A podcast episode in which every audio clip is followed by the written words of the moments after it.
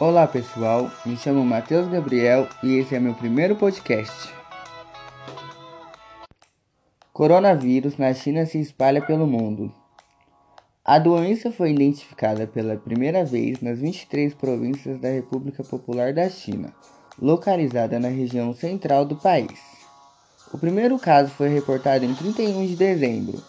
Acredita-se que o vírus tenha uma origem zoonótica os casos confirmados tinham ligações com o mercado atacadista de frutos do mar. Como vocês puderam ver, o assunto é grave. Os sintomas do vírus é febre, tosse seca e falta de ar.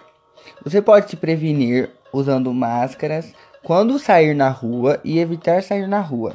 Sempre lavar as mãos com água, sabonete ou usar álcool em gel. Muito obrigado. Esse é mais um podcast.